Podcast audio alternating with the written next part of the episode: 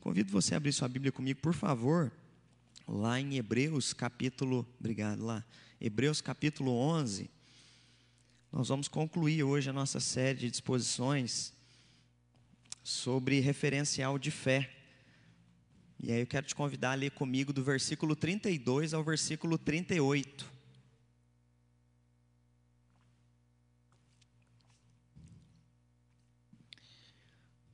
Amém? Diz assim: E que mais direi? Certamente me faltará tempo necessário para referir o que há de respeito de Gideão, de Baraque, de Sansão, de Jefté, de Davi, de Samuel e dos profetas, os quais por meio da fé subjulgaram reinos, praticaram a justiça, obtiveram promessas, fecharam a boca de leões, extinguiram a violência do fogo, escapa, escaparam ao fio da espada, da fraqueza tiraram força, fizeram-se poderosos em guerra, puseram em fuga exércitos de estrangeiros. Mulheres receberam pela ressurreição os seus mortos. Alguns foram torturados, não aceitando seu resgate para obterem superior ressurreição.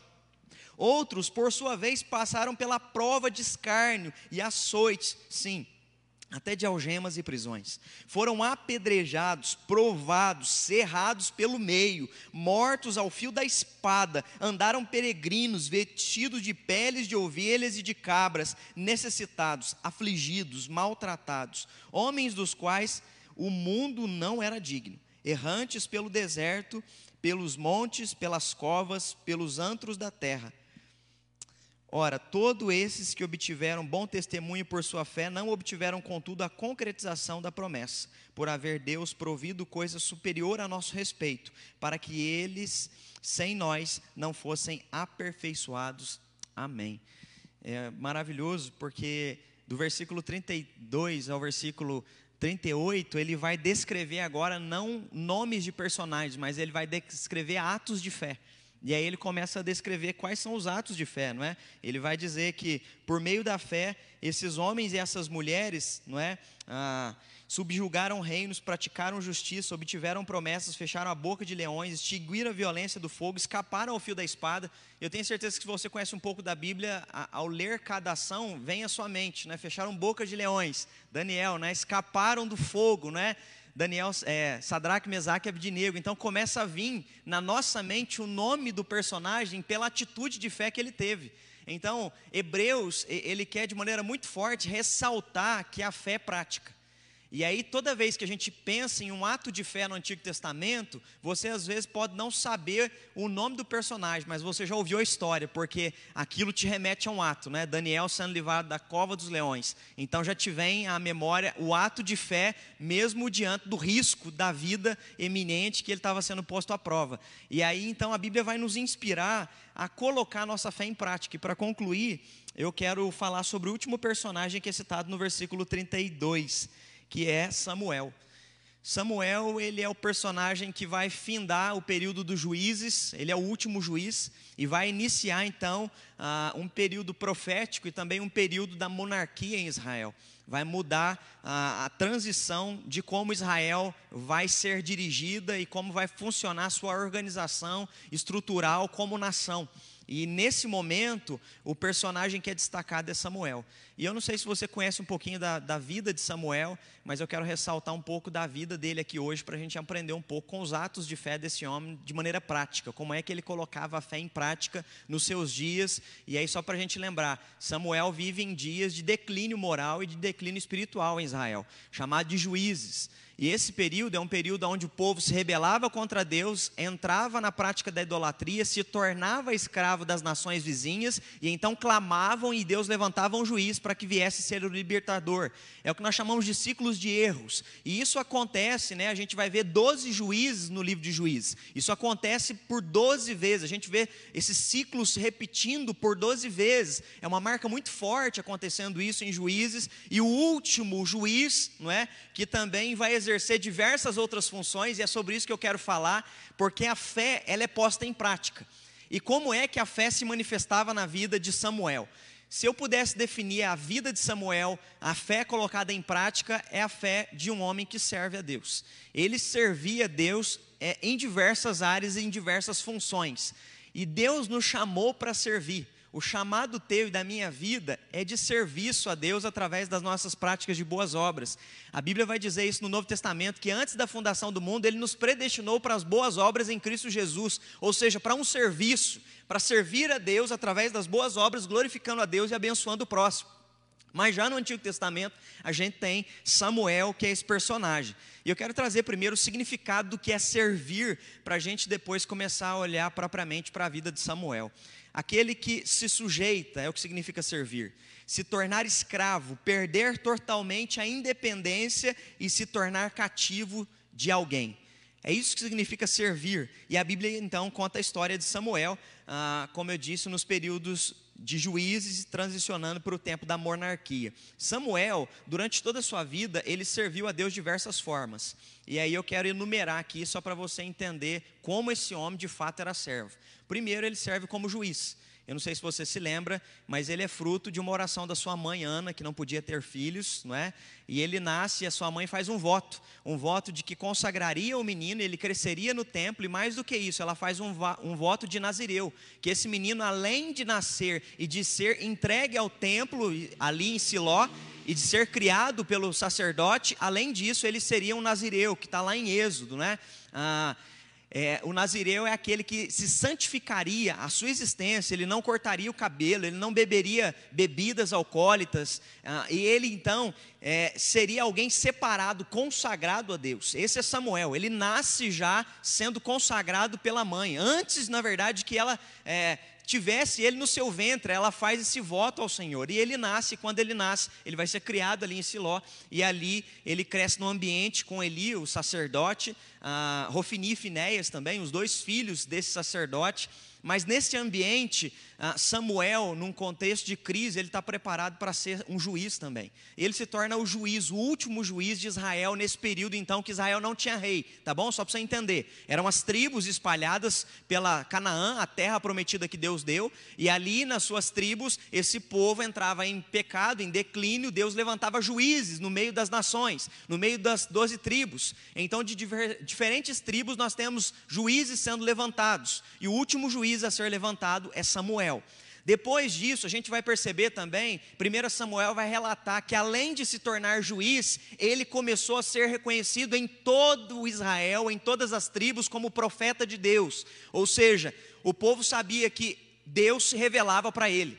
Porque desde a infância ele vai morar no templo, eu não sei se você sabe disso, quando ele é desmamado. E lá uma criança judia, ela era desmamada por volta dos três anos de idade. Então nós temos aqui um Samuel que vai morar no templo com três anos de idade. Ele foi desmamado e ele cresce dos três aos doze anos. A, a Bíblia vai relatar nos doze anos de idade, mais ou menos, não é? Ele vai ter a primeira visão de Deus, o primeiro chamado de Deus. Deus chama ele durante a noite, né? Samuel, Samuel. E ele, com 12 anos de idade, um adolescente, um pré-adolescente, né? Uma, uma, uma, pessoa do alike, né? Já escuta Deus com 12 anos de idade. E aí ele começa a ouvir Deus falar com ele. E nesse, nessa experiência ele se torna posteriormente um profeta. Além de juiz, ele vira um profeta e mais do que isso.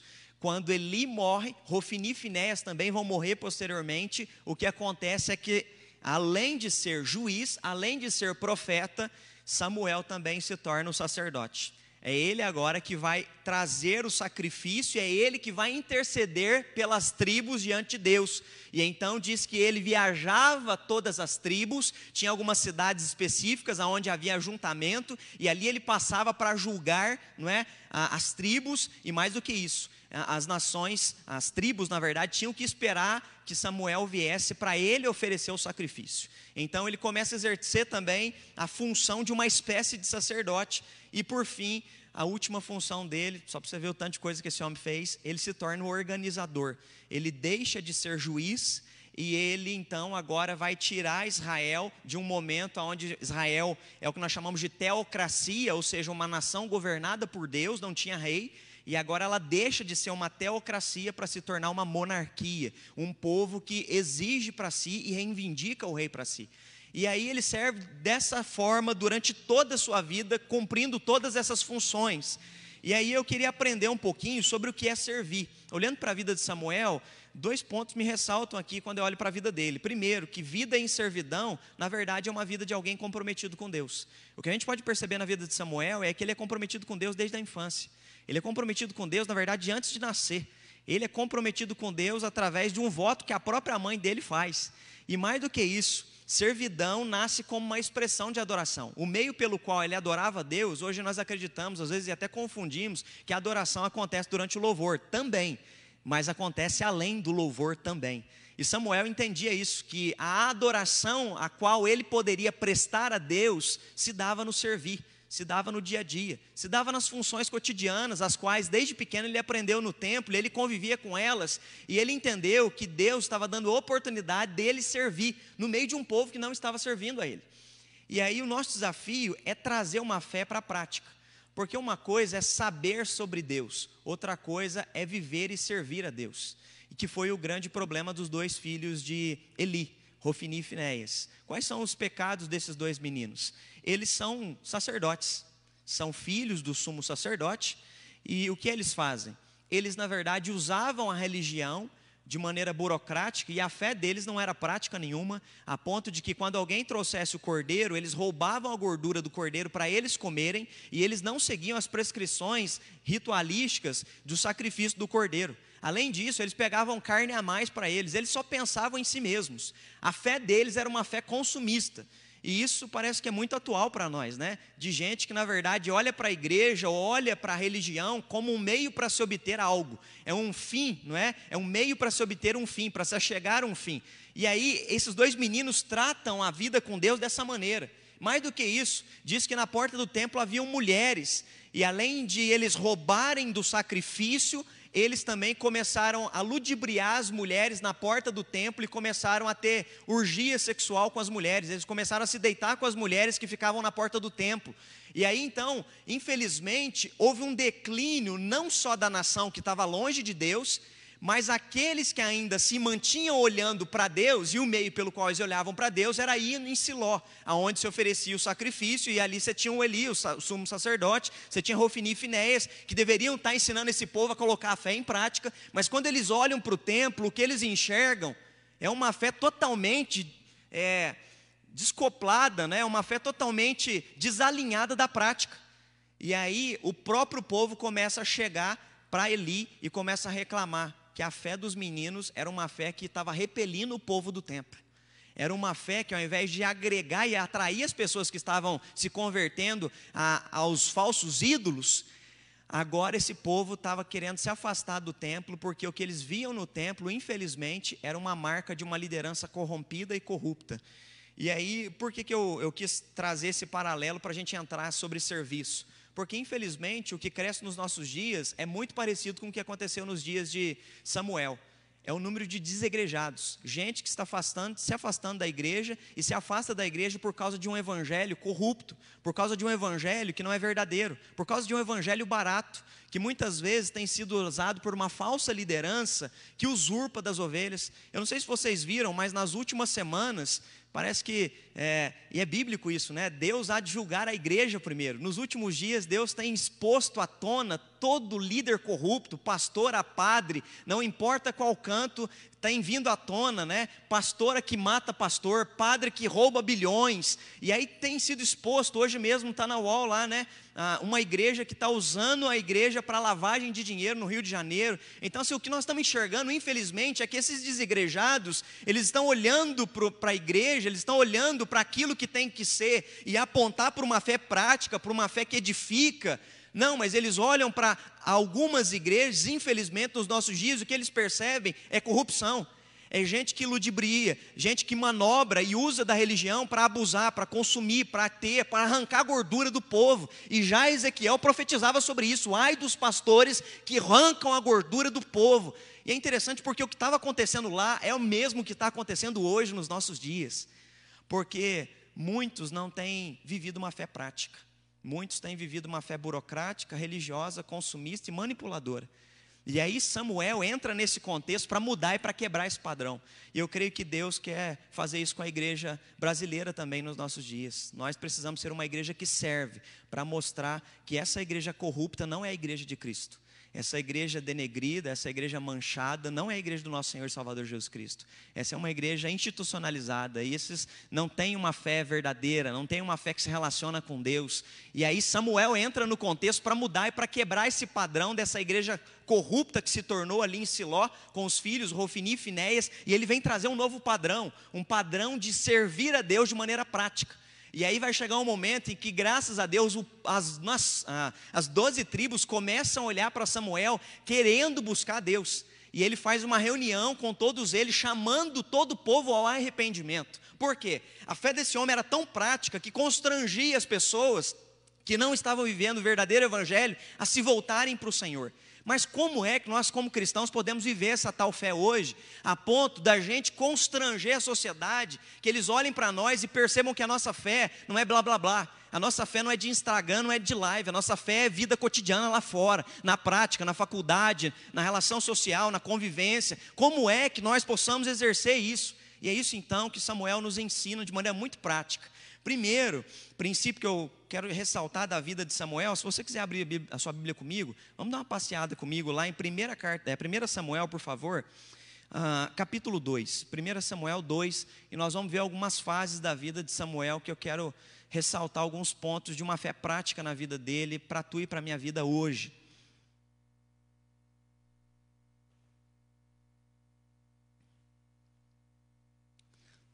1 Samuel 2, 18 a 21 diz: Samuel ministrava perante o Senhor, sendo ainda menino, vestido de uma estola sacerdotal de linho. A sua mãe lhe fazia túnica pequena e de ano em ano lhe trazia, quando com seu marido subia a oferecer um sacrifício anual.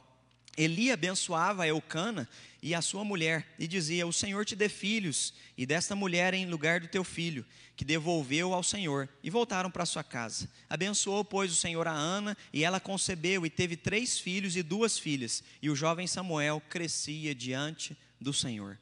Ah, como eu disse, Samuel vai para o templo com três anos de idade, e ele cresce, ele tem toda a sua infância diante da igreja, né, entre aspas, ali do Antigo Testamento, do templo em Siló. E ele cresce então, ele é ensinado, ele é educado ah, pelo sacerdote ali. Só que esse é um contexto que a servidão, a gente precisa entender isso, porque Jesus também veio falar sobre isso no Novo Testamento e às vezes a gente não compreende. O primeiro princípio sobre servir a Deus, nós precisamos entender que é perdendo que se ganha. Na relação de serviço, nós precisamos entender que é através da perda que nós ganhamos. Porque na, na, geração na qual nós estamos, a nossa ideia é sempre ganhar mais, para ter mais e consumir mais. Mas na perspectiva do reino, é quando eu perco que eu ganho, é quando eu me diminuo que eu sou maior, é quando eu sou o último que eu sou o primeiro. A perspectiva do reino é totalmente a contrária àquilo que nós imaginamos. Servir hoje, quando você fala sobre qualquer função hoje, servir hoje não é uma palavra que soa bem aos ouvidos das pessoas porque na verdade elas querem ser servidas. E aí o próprio Senhor Jesus diz: Eu não vim para ser servido, não é? Ele veio para nos salvar. Então ele não veio para isso, ele veio para nos salvar. E, e, e, diante disso, o que a gente consegue enxergar na vida de Samuel é que ele passou por várias perdas. Nesse texto que nós lemos aqui, eu consigo enxergar três perdas. A primeira, ele perde a infância no lar, na casa dos pais. Ah, ele perdeu o crescimento na casa dele. Com três anos, ele vai para o templo mas ele ganha uma infância na presença do, do nosso Deus, ele cresce na presença do nosso Deus. Enquanto ele perde o crescimento com os pais, ele cresce diante de Deus. Eu não sei se você prestou atenção, mas o texto fala isso. Eucana e Ana voltaram para casa e tiveram filhos e filhas. E Samuel crescia na presença de Deus. Ah, Samuel, ele perde o carinho e a convivência da família. Ele só vê eles uma vez por ano. Eucana e Ana desciam para visitá-lo uma vez por ano quando traziam o sacrifício. Ele não tem a convivência da família, mas ele ganhou a convivência com o povo que frequentava o templo. Ele começa a ter comunhão com o povo de Deus. Ah, ele tem perdas, mas ele tem ganhos. E eu creio que na nossa vida é a mesma coisa no âmbito do serviço a Deus. Ah, para tudo, nós vamos ter que abrir mão de coisas para servir. Nós nunca vamos conseguir servir com tudo que temos, nós precisamos abrir mão para servir. É, é, é, esse é um paradigma que precisa ser experimentado e vivenciado no cotidiano. Russell Shedd vai dizer: um servo que serve bem não se preocupa com a sua fama ou seu bem-estar, conquanto ele possa realizar os desejos do seu senhor. Então, você, para servir a Deus, você precisa estar disposto a deixar tudo por Ele. E é isso que Samuel faz, né? desde a infância ele deixa tudo para realizar os desejos de quem? De Deus. Ele se torna um nazireu desde a infância, deixando o cabelo crescer e não se misturando como Rofini e Finéias, que bebiam e além de beber, viviam na orgia e nas práticas sexuais ilícitas ali, diante do povo e vinham trazer oferta diante de Deus. Não, Samuel é diferente, ele se abstém dessas coisas, ele é santificado porque ele quer servir a Deus. Percebe? Todas as coisas me são listas, mas nem todas me convêm. Nós podemos fazer, mas por amor a Deus e por serviço ao nosso Deus, a gente se abstém do que o mundo tem ofertado a nós, porque para nós é melhor agradar a Deus do que aos homens. Então, Samuel está implícito isso na vida dele. É que nós, nessa liberdade, nós que nós temos, às vezes a gente não consegue entender é, as implicações de perdas, de fato, às vezes na nossa vida, por causa de nós estarmos num país com liberdade religiosa. Eu convivi com um amigo, né, fiz um amigo há uns 16 anos atrás, antes de ir para o seminário, eu conheci uh, um amigo chamado Khaled Rossini. E ele, na verdade, uh, ele veio de Marrocos, né? E Yassine. E eu lembro que o Yassine, ele se converteu. E ele se converteu, uh, e em Marrocos, quando você se converte, se os seus pais descobrirem que você se converte, ou sua família, você é expulso de casa. Ele era engenheiro e assim que ele converteu, ele foi expulso da empresa. Os pais é, renegaram ele, o pai abandonou ele, disse: Você não é meu filho mais. Ele foi expulso de casa. E ele então veio para o Brasil para se capacitar em missões. E ele veio, fez missões e foi esse período que a gente se conheceu. Ele cursou a Palavra da Vida e a gente se conheceu por um tempo. E o Yassine, ele ah, se capacitou e voltou para Marrocos para praticar missões ah, através uh, do evangelismo e através da convivência com as pessoas com as quais ele morava. Mas para servir a Deus, ele abriu mão de muita coisa na vida dele. Para servir a Deus, ele abriu mão da sua própria família. Para servir a Deus, ele abriu mão da sua própria vida profissional. Lá, ah, ele estava me explicando né, que quando você se forma, ah, o governo tem um sistema muito bem organizado, oferecendo bolsas de emprego para quem já sai da universidade. Então, você, quando se forma, você já consegue ah, se enquadrar no campo de trabalho muito rápido. E ele perdeu tudo isso por amor do nosso Senhor e Salvador Jesus Cristo. Ah, coisa cotidiana, coisa que eu estou trazendo para o nosso contexto atual. Ainda há pessoas que sofrem perdas, perdem tudo, mas para servir a Deus, que é o maior ganho, é, elas abrem mão de tudo, porque elas entendem que o servir a Deus é o maior presente que elas têm na vida delas. Servir a Deus para elas é a maior alegria que elas têm. Então, nós precisamos entender isso, que na vida espiritual não é diferente. Por isso que nós temos um bocado de pessoas frustradas, angustiadas espiritualmente, porque têm vivido uma espiritualidade do comodismo, uma espiritualidade egocêntrica, individualista, aonde a igreja tem que servir você, e as pessoas vêm para a igreja para consumir, não para servir. É por isso que nós temos um bocado de gente que muda de igreja como se mudasse de camiseta. E aí, quando chega num templo novo, fica um, dois, três anos, se cansa daquele pastor, se cansa daquele tipo de louvor, porque já não satisfaz mais ele. Porque, na verdade, ele é um consumista de fast food espiritual. E aí, quando o lanche já não está bom mais, ele descobriu que abriu uma nova hamburgueria espiritual na esquina de baixo. Ele corre daquela igreja para outra, porque lá tem um lanche novo que ele não comia aqui. E ele vai comer em outro canto para tentar saciar a fome espiritual, porque na verdade ele não entendeu o propósito que servir a Deus não é Deus que nos serve, mas somos nós que o servimos. Eu gosto muito de uma ilustração que o pastor Ricardo Agreste contava sobre os pais dele. Ele conta que o pai dele era bancário e que o pai por causa disso tinha que ficar mudando de cidade. E que certa feita, mudando de cidade, eles chegaram numa igreja, e ao chegar na igreja era uma igreja muito simples. E aí, quando eles foram assistir a escola bíblica dominical, não tinha ninguém para ficar com as crianças. E aí a mãe percebeu, a mãe do Ricardo, ela percebeu e ela levantou a mão e falou: Pastor, o senhor quiser, eu posso sair com as crianças e ficar com elas ali, tem um salão, eu posso dar uma aula para elas e tal. E aí então o pastor, não, por favor, irmã. Liberou, as crianças foram. E aí, quando terminou a escola bíblica, eles entraram no carro. E ao entrar no carro, o esposo virou e falou para a esposa: E aí, meu bem, o que, que você achou dessa igreja? Ela disse: É aqui que nós vamos ficar. Eles estão precisando de nós para servir aqui. Deus nos trouxe para cá para servir. Hoje é o contrário, se alguém vem e não tem uma classe para as crianças, eles dizem: Nós não vamos voltar lá, porque eles não servem bem aos nossos filhos. Ah, percebe que o espírito e a relação espiritual é totalmente oposta? Hoje é de consumo. Se vocês não me dão, esse lugar não serve para mim. Na verdade, a relação com Deus é nós que nos doamos, somos nós que nos entregamos, somos nós que nos rendemos. É essa relação de fé na prática. A relação de fé na prática não é Ele nos dando o que nós queremos, mas somos nós dando para Ele tudo que temos, tudo que somos e tudo que fazemos. E é isso que Samuel faz desde pequenininho. Mas para isso existem algumas barreiras que eu acho que são como muros que atrapalham a gente de colocar isso em prática na vida cotidiana. Primeiro é o egocentrismo. Nós somos de uma geração muito egocêntrica. E o egocentrismo faz a gente pensar na gente mais do que no próprio Deus. O egocentrismo faz a gente pensar no nosso próprio prazer, na nossa própria vontade, mais do que colocar em Deus em primeiro lugar. É isso que o egocentrismo faz. Além de o egocentrismo gerar um centralismo e um humanismo tão forte em nós mesmos, o egocentrismo gera em nós essa ansiedade frenética, porque tudo tem que ser feito no nosso tempo e do nosso jeito. Lembra os discípulos, a mesma preocupação que estava consumindo o coração deles em Mateus 6? O que haveremos de comer, de beber e de vestir amanhã? E Jesus diz para eles, queridos, se Deus cuida das aves dos campos, cuida das flores do campo, vai cuidar de vocês, vocês são muito mais importantes do que isso. E olha, quero dizer mais: se buscarem a Deus em primeiro lugar, as demais coisas vos serão acrescentadas.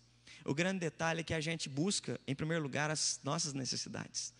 E aí o egocentrismo nos impede de olhar para a igreja, de ver as necessidades da igreja, de dar uma ligação para o pastor e falar, pastor, posso te ajudar em alguma coisa essa semana aí? Como é que estão tá as atividades da igreja?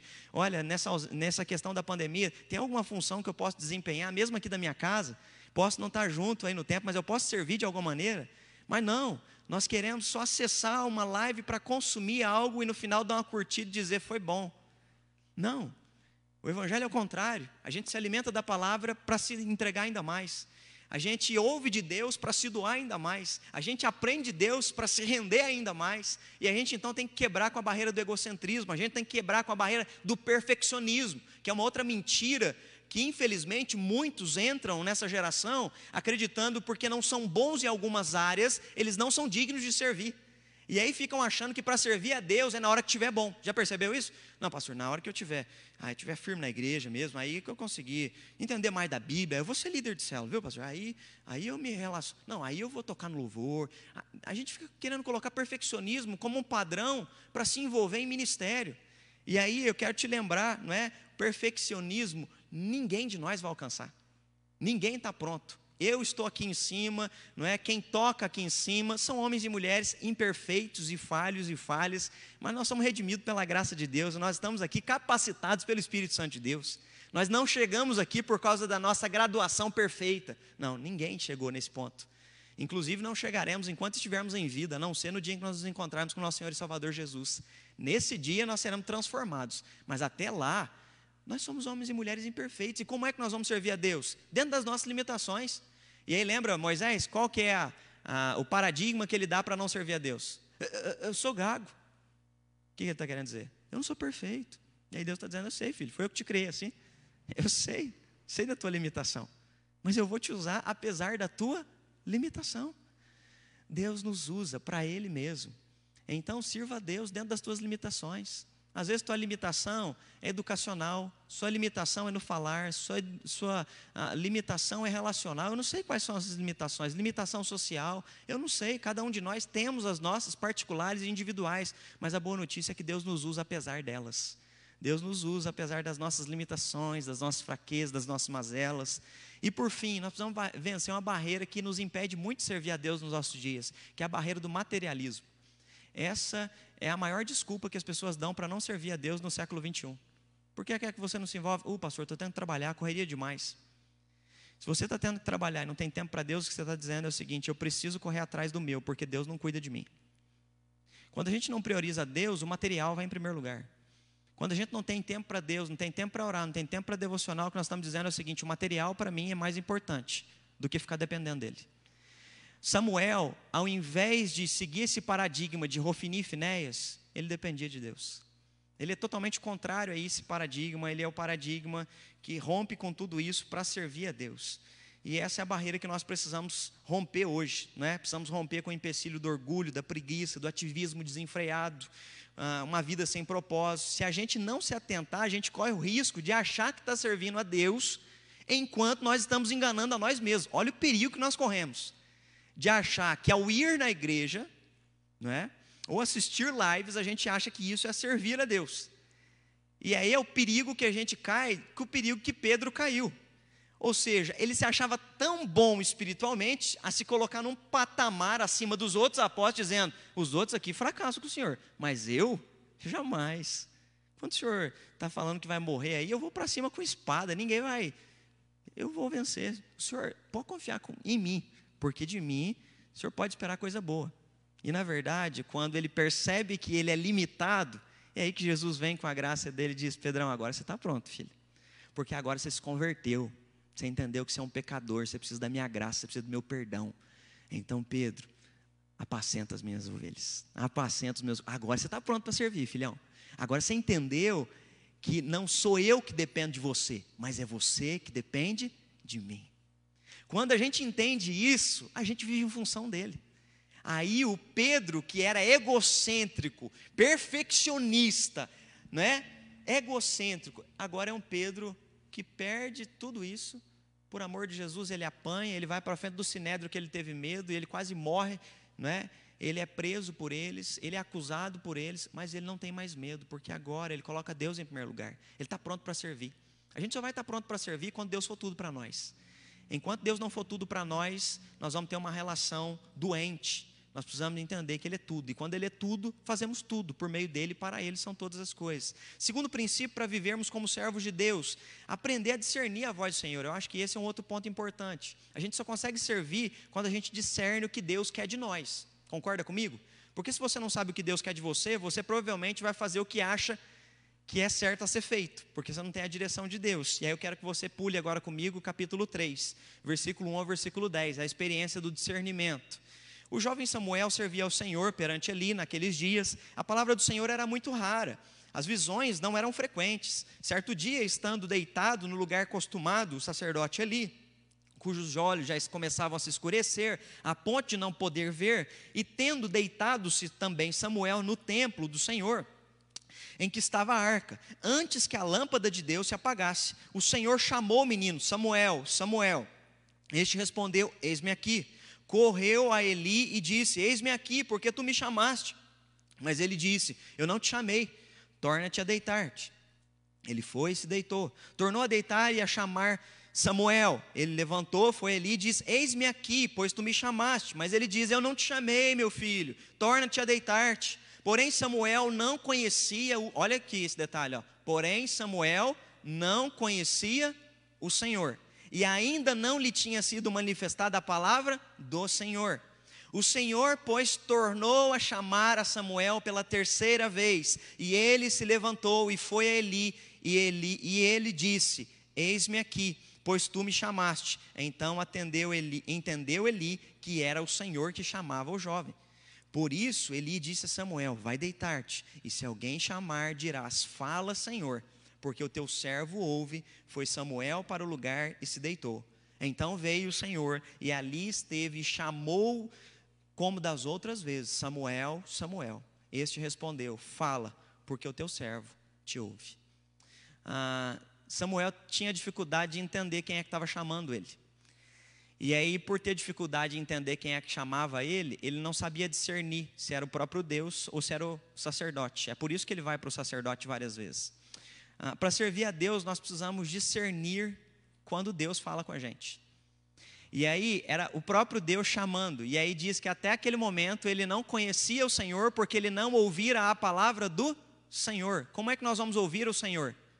Como é que nós vamos conhecer o Senhor? Está muito claro nesse versículo. Através da palavra do Senhor. É através da palavra do Senhor que você vai ter discernimento. É através da palavra do Senhor que você vai conhecer o Senhor. Hoje, para nós, o Senhor não vai ficar se revelando para nós de madrugada e falando, Larissa, Larissa. Não. Hoje nós temos a palavra revelada. E a palavra está nas nossas mãos. É a maneira pela qual nós discernimos e compreendemos qual é a vontade, a boa, perfeita e agradável vontade de Deus. A palavra do Senhor está posta às nossas mãos para conhecer a vontade, discernir sobre decisões, escolhas e sobre o cenário ao qual nós estamos inseridos. É preciso ouvir da palavra. E quem ouve da palavra discerne a voz e entende o que Deus pede para si. Então, nos nossos dias, discernir a voz do Senhor não vai ser só através de um chamado na noite, vai ser através da palavra de Deus, vai ser através de conhecer mais de Deus. E aí, quando a gente discerne a voz do Senhor, a gente é capaz de obedecer a Deus. Agora, quando você não discerne a voz do Senhor, qual que é o perigo? Você então começar a ouvir as vozes do mundo. Você começa a se sentir pressionado pelo que as pessoas dizem lá fora. Você começa a se sentir pressionado ah, pelo que os pecadores estão te orientando. E aí a gente se lembra do Salmo primeiro, né? Bem-aventurado aquele que não se assenta na roda dos escarnecedores, ou seja, não ouve o conselho dos ímpios. A quem é que nós estamos ouvindo? Nós precisamos discernir. Esse daqui é um primeiro parâmetro. Com quem você se aconselha? Quem é que dá orientação para a tua vida? As tuas tomadas de decisões são submissas a quem? Já prestou atenção? Toda vez que a gente vai tomar uma tomada de decisão na nossa vida, a gente procura pessoas? Só que há pessoas e pessoas. E aí é por isso que nós precisamos discernir. Isso daqui vem de quem? Isso daqui vem de quem? Eu preciso tomar e discernir a palavra do Senhor para vir ao meu coração. Nós precisamos ser humildes para aprender com os nossos líderes a reconhecer a voz do Senhor. Como é que Samuel faz? Ele vai até ali, porque ele não sabe quem é que está falando com ele. E aí Eli, de maneira muito pedagógica, diz: Filho, o que está acontecendo aqui é o próprio Deus falando com você. Quando voltar, fala para ele, né? Senhor, pode falar que o teu servo te ouve. E ele vai então e aprende a como discernir a voz de Deus. Ah, quando a gente aprende a discernir a voz de Deus, a gente então começa a também a entender duas coisas diferentes. Eu quero que você preste atenção nisso daqui, ó. Duas coisas diferentes: a voz de Deus e a voz da tua consciência. São coisas totalmente diferentes. Porque às vezes a gente pode cair no pecado de se achar tão bom que achar que a voz da nossa consciência é a voz de Deus falando com a gente. E não. Às vezes você pode ter pensamentos que podem ser até bons, mas não foi Deus que te orientou. Por que, que eu estou querendo dizer isso? Porque, por exemplo, ah, o apóstolo Paulo, certa feita, ele queria pregar num local, lembra? Ele queria ir pregar nesse local, ou seja, a intenção era boa, isso vinha da mente dele. Mas ele diz: O Espírito Santo de Deus me impediu de passar a tal cidade. O que, que ele está nos ensinando? Eu desejei tal coisa, mas não era da vontade de Deus. Então, é preciso discernir o que é da tua vontade e o que é da vontade de Deus também. Porque às vezes a tua vontade pode ser boa, mas mais do que isso, o pior, às vezes tua vontade pode ser horrível. E você pratica alguma coisa horrível achando que está de maneira certa, como o Jonas, o profeta. Deus fala para ele, vai para Nínive, mas ele vai para outro lugar, ele vai para Tarsis. Porque na verdade a voz que ele ouve e a voz que ele prefere decidir tomar uma decisão não é de Deus, é do próprio coração. E a gente se lembra do profeta Jeremias, não é? Porque o nosso coração é enganoso e corrupto. Tome, tome cuidado de ouvir sua própria voz. Tome cuidado de não confundir sua consciência com a voz de Deus. Tenha a direção de Deus. Não se ache bom, não se ache superior, porque o teu e o meu coração são corruptos. Nós precisamos ter direção de Deus. O que é que Deus quer de nós? O que é que Deus quer falar conosco? Qual é a vontade de Deus para nós? Porque às vezes o nosso coração nos sabota diante da presença de Deus. Às vezes o nosso coração, infelizmente, nos engana é, diante de decisões que nós queremos tomar, mas que Deus não tem para nós. Eu me lembro de quando eu fui para o seminário, eu sempre conto isso daqui, né? Que quando eu cheguei lá, com 17 anos de idade, numa cultura e num contexto totalmente diferente em Fortaleza. Fazia dois anos que eu namorava a Eveline. E aí eu sabia que se eu fosse para lá, eu ia ficar um ano inteiro sem ver ela. Então, namoro à distância, sem zap, né? E mais do que isso, só conversando nos domingos, né? É, celular naquela época era raro. E eu lembro que eu comecei, meu coração começou a sabotar dentro de mim, né? Não, esse negócio está muito difícil aqui para você. E aí o contexto está tão difícil, começa a orar, que se não for de Deus, que você volte para Machado. E aí qual a oração que eu comecei a fazer à noite? Percebe? A gente, quando a gente quer seguir a nossa consciência, a gente ora para espiritualizar o desejo que é nosso e não é a vontade de Deus. Aí comecei a orar de noite. Não, Deus, se não for da tua vontade, que o Senhor não abra ali para mim, não é a república, então eu vou entender que o Senhor não me quer aqui. A gente espiritualiza a nossa voz da nossa consciência para a gente não seguir o que Deus está pedindo para a gente fazer. E aí eu me lembro que Deus preparou tudo do jeitinho que eu precisava, me deu todos os recursos que eram necessários. Eu me lembro que quando eu voltava para casa, o Espírito Santo falava ao meu coração: Eu te trouxe para cá, é essa que é a minha vontade, e você não vai voltar. A tua vontade morreu. E aí Deus falou de maneira muito clara para mim. Você lembra o dia que você entregou a tua vida para mim, na tua cama, com 15 anos de idade, você ajoelhou e falou que a tua vida era minha? Naquele dia você morreu. Você não tem mais vontade. Você veio para cá, você vai ficar aqui, eu vou te capacitar. É aqui que você tem que estar. Às vezes a gente ah, sofre diante daquilo que nós queremos e diante do que Deus quer. Mas quando a gente tem a maturidade para discernir o que Deus quer, aí eu quero entrar no próximo ponto que é fundamental. Quando eu consigo discernir o que Deus quer é um terceiro detalhe para servir a Deus. Eu preciso realizar a vontade dele. Não adianta só discernir o que Deus quer e qual é a tua vontade. Você precisa fazer a vontade dele, porque se você não faz a vontade dele, você não serve a ele. Você serve a si próprio. Você serve a si mesmo. E aí, eu quero que você vá comigo, por favor, agora em 1 Samuel 7,3.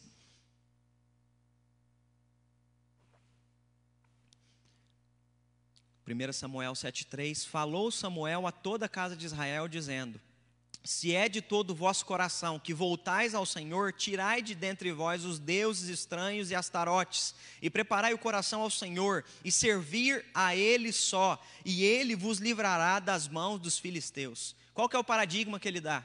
O paradigma que ele dá agora é o seguinte: se vocês entenderam que Deus falou com vocês e que todo esse ciclo de juízes é porque vocês estão seguindo o próprio coração e não estão ouvindo a voz do Senhor, que levantou 11 homens anteriores a mim e falou com vocês, mas vocês não deram ouvidos. Se vocês agora ouvem e discernem o que Deus pede para vocês, olha o que, que ele diz: tirai de vós os deuses, ou seja, deixai tudo aquilo que vocês têm feito de errado deixa de seguir o instinto humano, carnal. E ele diz mais: preparai o coração ao Senhor, ou seja, prepare o teu coração para ser submisso a Deus, porque até aqui esse ciclo de corrupção, vocês vão, desobedecem a Deus, entram em escravidão, começam a clamar e Deus levanta um juiz. Só acontece porque vocês seguem o coração de vocês. E Ele dá uma orientação: preparai o coração a quem?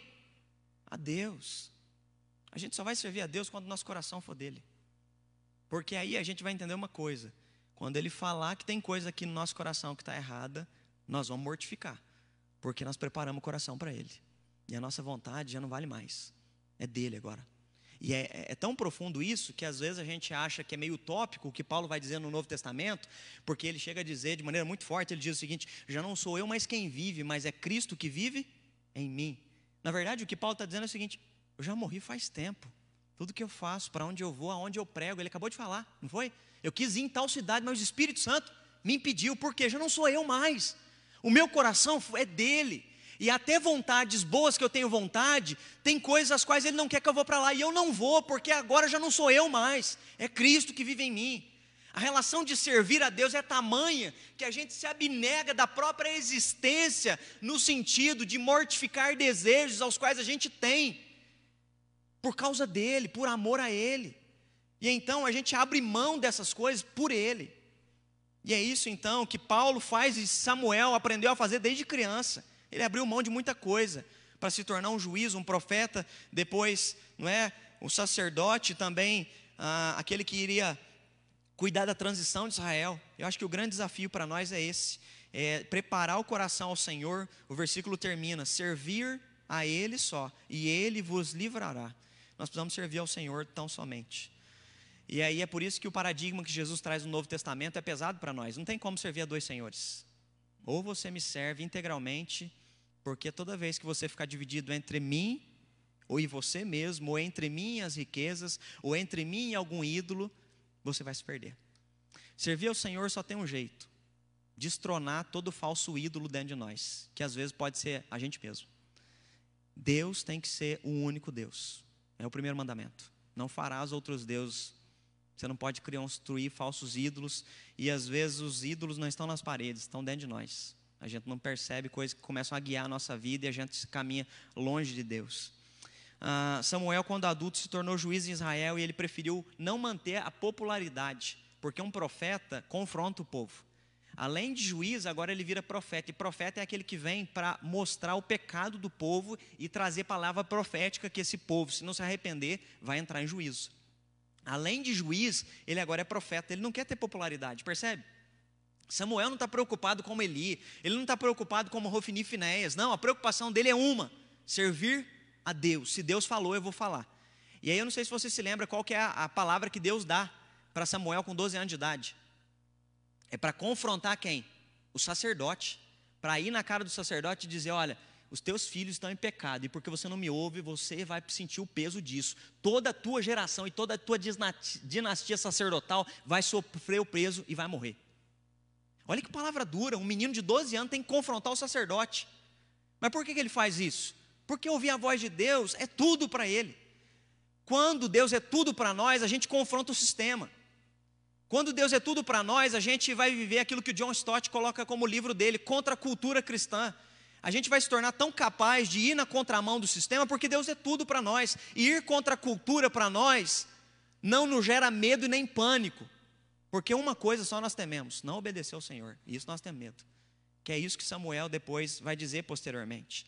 E ele então ensina: tire o que está de errado na sua vida, prepare o seu coração e adore a Deus com a sua história.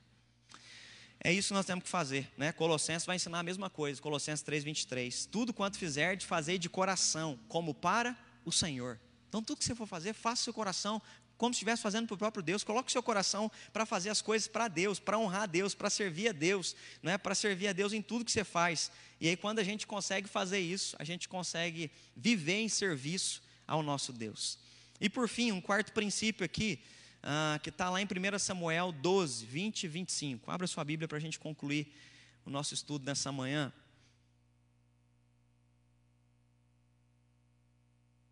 Primeira Samuel 12, do versículo 20 ao versículo 25.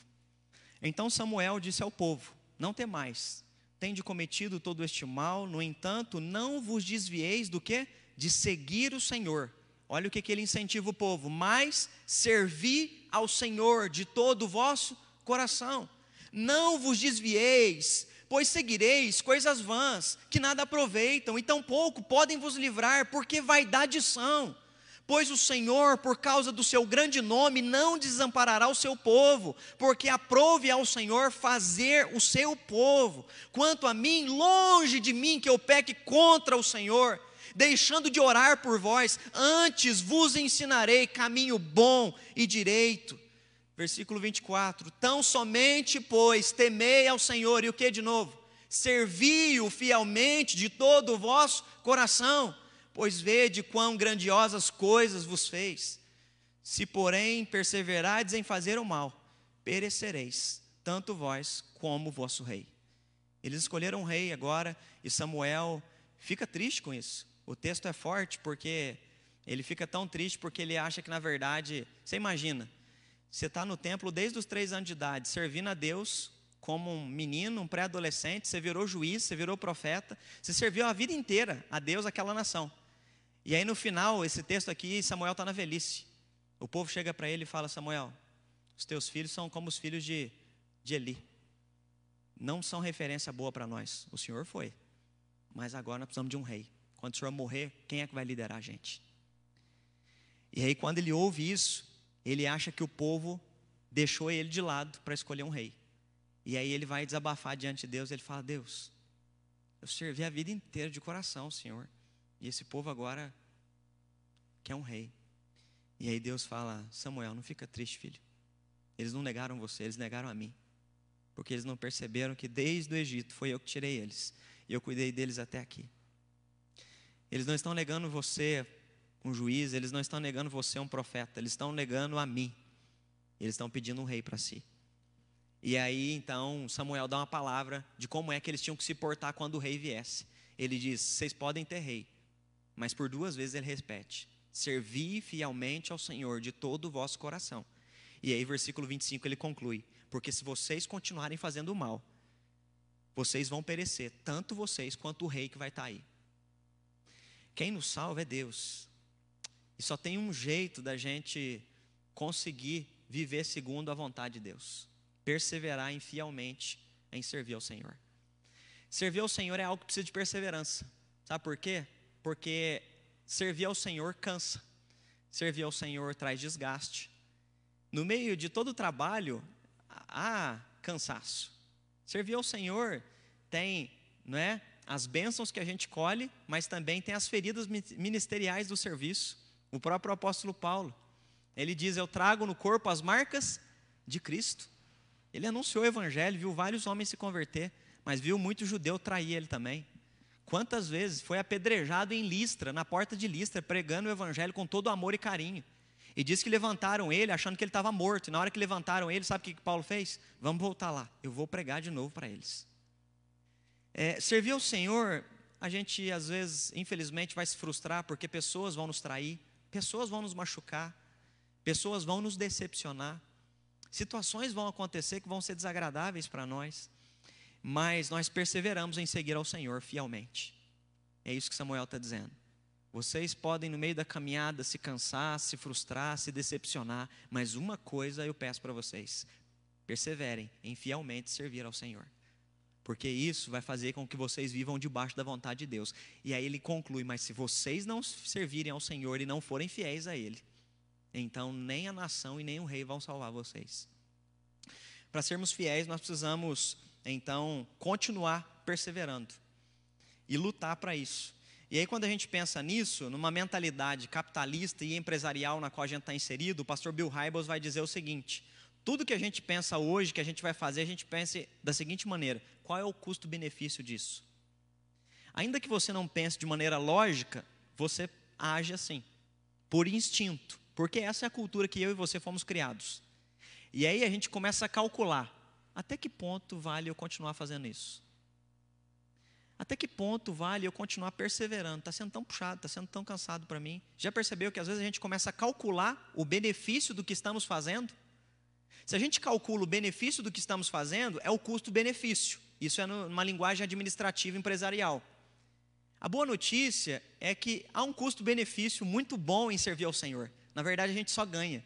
Jesus diz que melhor é dar do que receber. Melhor e feliz é quem serve e não quem é ser servido. Então Jesus nos ensina que a felicidade está aí, o custo-benefício está aqui, nesse paradigma. O serviço ele é uma benção, mas eu preciso entender esse custo-benefício. Eu quero concluir aqui com alguns pontuamentos do, do pastor Bill Hybels. Primeiro, quem serve encontrou um propósito para viver. E aí ele diz o seguinte: olha o que ele descreve num livro dele. Idas à academia ou visitas a um mecânico ou cada vez que você vai no seu local de trabalho, se transformam em uma grande aventura. A sua mente em excursões de final de semana é um reino de possibilidades no qual Deus te leva lá para servir a Deus e você se pergunta: o que será que Deus vai me usar para fazer nesse local através da minha vida? Quando a gente entende que servir a Deus é um privilégio, você ganha propósito. E num mecânico é um motivo para você evangelizar alguém. Você está na fila de hospital, você está na fila de algum lugar de banco, ao invés de ser você mais um para reclamar, é você com alguém com propósito, com identidade, sabendo quem é, estando ali para servir, para abençoar o próximo com o qual você se encontrou. Quando a gente entende o custo-benefício, a gente vive com propósito em todo lugar. Mas quando a gente não, não entende o custo-benefício do propósito, a gente só reclama. É mais uma fila que nós estamos aqui. Não, não é mais uma fila, porque para nós não há nada por acaso. Nós estamos ali porque Deus nos levou ali, porque todas as coisas cooperam para o bem daqueles que amam a Deus, chamado segundo o seu propósito. Nós estamos ali por um propósito. Alguma coisa Ele quer fazer. Ele quer nos usar. Está entendendo? Então, servir para nós se torna uma alegria, tem propósito. Um outro ponto que o Bill Hybels vai colocar, ele vai dizer que a gente, então, além de encontrar um propósito, a gente vai experimentar o crescimento espiritual. Quem é que mais cresce, gente? Quem serve. Quem cresce não é quem consome culto. Quem cresce não é quem consome escola bíblica dominical. Quem cresce não é quem sabe os compêndios de teologia é, em alemão ou inglês. Não, quem cresce não são esses. Quem cresce é quem serve e coloca em prática o que aprendeu. E aí, qual é o versículo? Capítulo 2, versículo 21 de 1 Samuel. E Samuel crescia diante do Senhor. O crescimento aqui na palavra em hebraico não é crescer em estatura física, é crescer em maturidade. Enquanto Rofini e Finéias, o povo já via que esses homens já não serviam para ser o sacerdote, um menino era mais maduro do que eles. Nós precisamos crescer. Só tem um jeito de crescer, servindo. Porque quem serve cresce, amadurece, aprende para dar para o outro, se alimenta para alimentar os que têm fome e sede de justiça. Quem cresce, não é?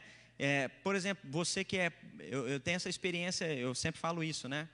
Quem é líder de célula, quem tem que dar uma aula de escola bíblica dominical, quem tem que pregar, a pessoa que mais cresce é quem está na liderança. Porque para liderar você tem que ler, você tem que estudar, você tem que se aprofundar, você amadurece, você cresce, você pensa nas perguntas e nos questionamentos que vão ser feitos e como é que eu vou respondê-los. Eu preciso me capacitar, eu preciso crescer para então dar para o outro, porque eu só dou daquilo que eu tenho. E aí, quando a gente faz isso, a gente percebe o crescimento. Olha aqui, nós começamos na igreja, nós tínhamos cinco líderes, hoje nós temos 30 líderes. Nós tínhamos líderes pré-adolescentes que nem filhos de pais cristãos eram e hoje lideram as nossas células. E como é que eles crescem? Crescem porque estão servindo.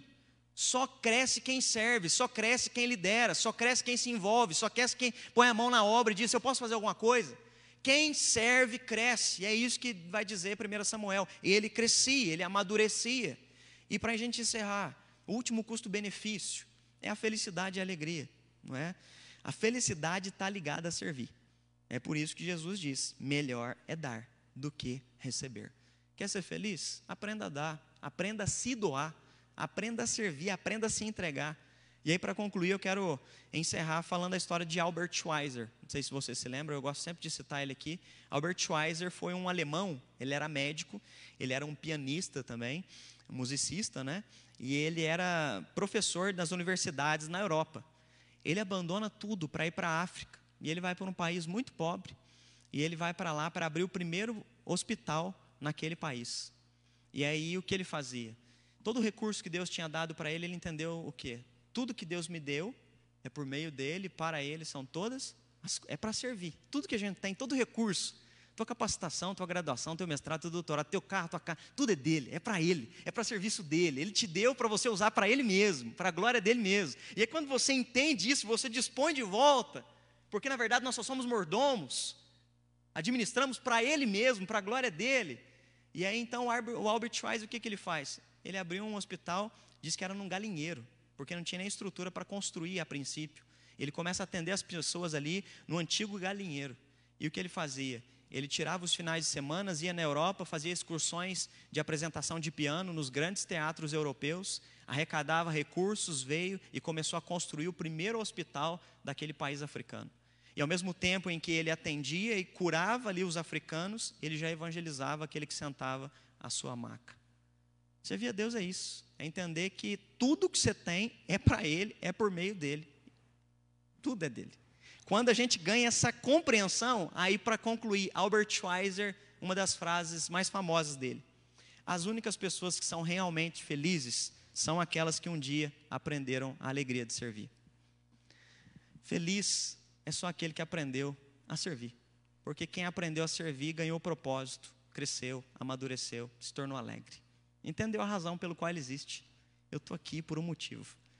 Agora, quando a gente não serve, aí para concluir uma outra frase, Mahatma Gandhi. Normalmente você vê felicidade onde era para se ver cansaço. Normalmente você vê felicidade onde era para ver desânimo. Pois ali pessoas estão servindo. Quem não vive para servir, não serve para viver.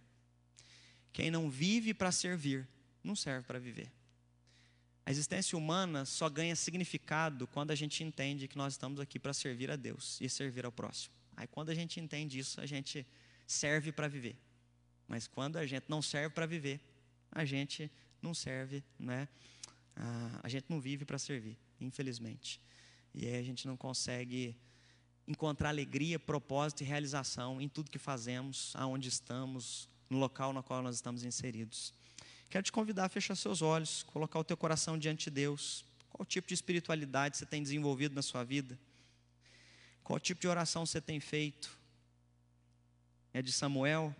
Senhor, fala que o teu servo te ouve. Ou você tem falado tanto que tem caído no pecado de que Tiago descreve na carta dele. Vocês não têm as orações atendidas, porque vocês têm pedido de maneira errada. Queria te convidar a ouvir a voz do Espírito Santo.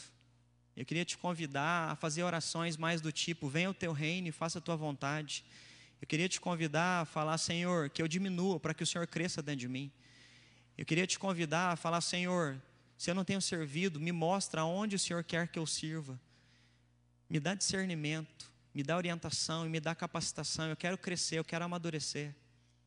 Deus, nós queremos te louvar, queremos te bendizer, ó Pai, nessa manhã para olhar para a vida de Samuel, Deus, e poder ter tanta inspiração, ó Pai, aprender tanto com esse menino que se tornou um homem, Deus se tornou um servo do Senhor, uma referência para nós, Deus, num contexto de tanta corrupção e que não é diferente dos dias que nós estamos vivendo, ó Pai.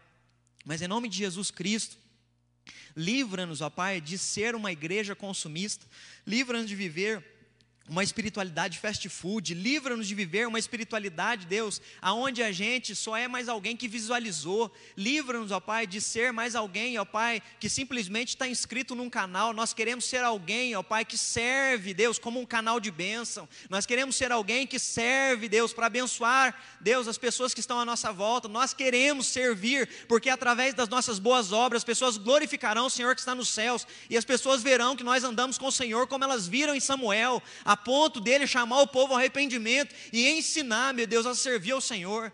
No nome poderoso de Jesus Cristo, Deus, que nós possamos diminuir para que o Senhor cresça dentro de nós. Fala conosco, Deus, através da tua palavra, que teu Espírito Santo nos dê discernimento. Nós queremos conhecer mais o Senhor, mais a tua vontade. Nós, em nome de Jesus, queremos parar de fazer orações egocêntricas, individualistas, e nós queremos aprender a orar do jeito que convém, ó Pai. Venha o teu reino, faça a tua vontade aqui na terra como ela é feita aí nos céus. Ensina-nos a viver no dia a dia, no cotidiano, em casa, na vida na faculdade, na vida estudantil, na vida profissional, social, na vizinhança, aonde quer que a gente esteja, que seja ali, Deus, uma oportunidade de servir ao Senhor com a vocação e o chamado a cada um que o Senhor nos deu, ó Pai. Em nome de Jesus Cristo, queremos concluir, ó Pai, a nossa caminhada, podendo dizer aquilo que o apóstolo Paulo disse, ó Pai, que para ele, ele em nada considerava a vida preciosa, contanto que ele completasse a carreira, a proposta que o Senhor havia feito para a vida dele, um chamado na história dele, Deus. Nós não queremos viver em vão, nós não queremos, Deus, como Samuel disse, correr atrás das coisas, porque só são vaidade. Nós queremos, Deus, permanecer fielmente servindo ao Senhor e assim podendo experimentar a tua boa, a tua perfeita e a tua agradável vontade da nossa história. E mais do que isso, encontrar propósito, mais do que isso, amadurecer. E mais, nós queremos ser alegres, Deus, alegres porque no Senhor a gente se realiza, porque no Senhor a gente cresce, porque no Senhor a gente amadurece, porque no Senhor a gente entende a plenitude e a abundância, Deus, sobre a existência humana e sobre como a gente deve viver e se portar nesse mundo terreno, Pai. Assim, ó Pai, dá discernimento aos teus filhos, às tuas filhas, traz direcionamento, fala com cada um deles em nome de Jesus sobre dilemas, conflitos existenciais. O Senhor sonda os corações e o Senhor sabe, meu Deus, aqueles que têm sido orientados mais pelos seus próprios corações do que têm ouvido a tua voz. E em nome de Jesus, assim como o Senhor chamou Deus Davi, ó Pai, que estava longe do Senhor, através do profeta Natan, chama os teus filhos nessa manhã, através do teu Espírito Santo, chama eles de volta, Deus, para o centro do Senhor, ó Pai, chama eles de volta, Deus, para a centralidade na palavra palavra, Deus, para viver uma espiritualidade cristocêntrica, colocando o Senhor em primeiro lugar, te buscando em primeiro lugar. Assim nós queremos caminhar de maneira correta e saudável. Nos dá um domingo abençoado, Deus, em família, Pai, e em nome de Jesus, prepara-nos para o culto à noite. Tenho certeza que Teu Espírito Santo vai falar o nosso coração, vai ministrar mais uma vez, e assim nós consagramos esse domingo nas Tuas mãos, no nome poderoso de Cristo Jesus.